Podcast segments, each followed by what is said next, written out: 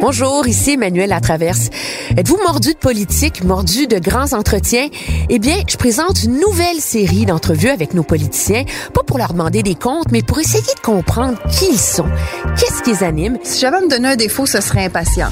La culture, c'est pas aller s'asseoir devant un spectacle de danse. C'est pas juste ça, en tout cas. Pour moi, j'ai pas à faire attention quand je suis dans une salle. Je dis la même chose en privé puis en public. C'est une, une, une, une, femme froide et un peu sec et déconnectée qui est arrivée devant les gens en leur disant Non, non, non, c'est pas, la, c'est pas une taxe, c'est la taxe sur l'eau. Ben voyons donc. C'est disponible sur la plateforme de Cube Radio dans la section Balado. Ça s'appelle Emmanuel Présent.